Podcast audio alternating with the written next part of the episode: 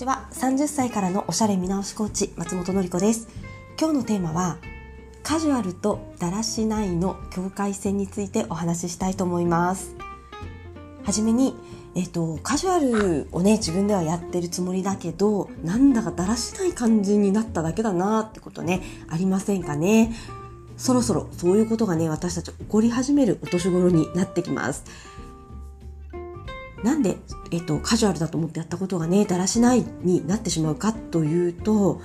えっと、私たちの肌と髪の毛と体型が20代の頃とはね、変わってきてしまうからなんですね。ツヤとか、潤いとか、あと、キレもう本当に、あのー、若い方のね、お肌を、やっぱりお仕事でね、見るんですけど、まあ、肌が張ってて、そのつるっとした肌の上にまっすぐ毛とかが生えてるんですよね。だから全てはね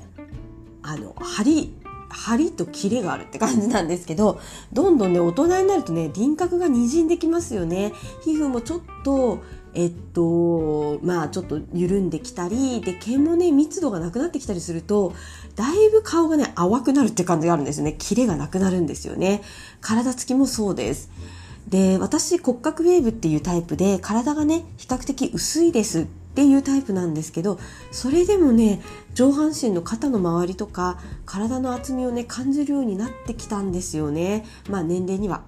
誰も逆らえないです。というわけでただヨレヨレっとしたねお洋服を着るっていうのが現金になります。もうね失われつつあるツヤと張りをえーと、他のね洋服とかで上からねキラキラしたものとかラインが綺麗なもので整えていかないと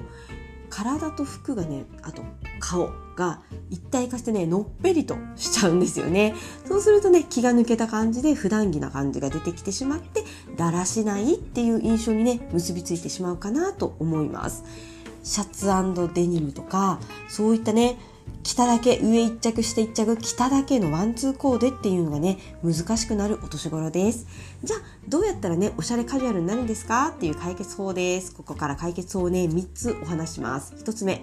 アクセサリーをつけます。もうこれはねもう今年私何度も言ってるんですけど、アクセサリーがね、大事です。今年トレンドもアクセサリーの重ね付けですし、シャツ1枚着るだけじゃなくてね、ちょっとネックレス垂らす、イヤカフつける、指輪つける、バングルつける。これだけでね、ぐっ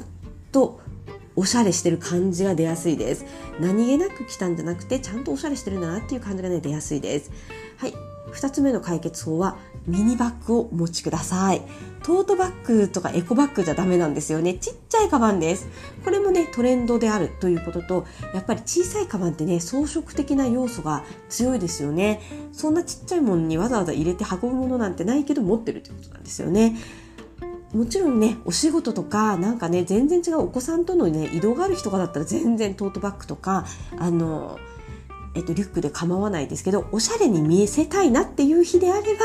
カジュアルな服にはちっちゃいカバンを持った方がいいです。カバンまで大きいとねドカジュアルになっちゃいます。はい最後の解決法はヘアメイクをするです。やっぱりね寝起きのままの髪と顔がねヘルシーだって言われるのはねそれは20代前半ぐらいまでです。それ以降の人がやってるとやっぱりだらしないになりますよね。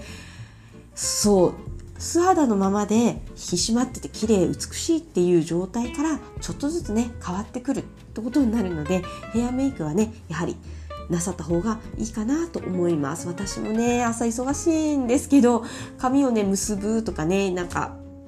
ヘアアクセつけるとかあとはメイクはねえっともちろんお仕事の時は私はフルメイクですけどなんかマスクで全部隠れるような時もね眉毛だけは補強するとかねそんな感じでちょっとねやるとそれだけでも違います。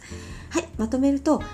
ヘルシーなのか手抜きでだらしないのかね、この両者を分けるのは手間をかけてる感じがあるかどうか大人のカジュアルはありのままじゃないんですよねちょっとだけ手間をかけた風にしてあげると素敵な大人カジュアルが決まるかなと思います一つでいいので、さっきね、挙げた3つのうちどれかやってみてください。それではまた明日。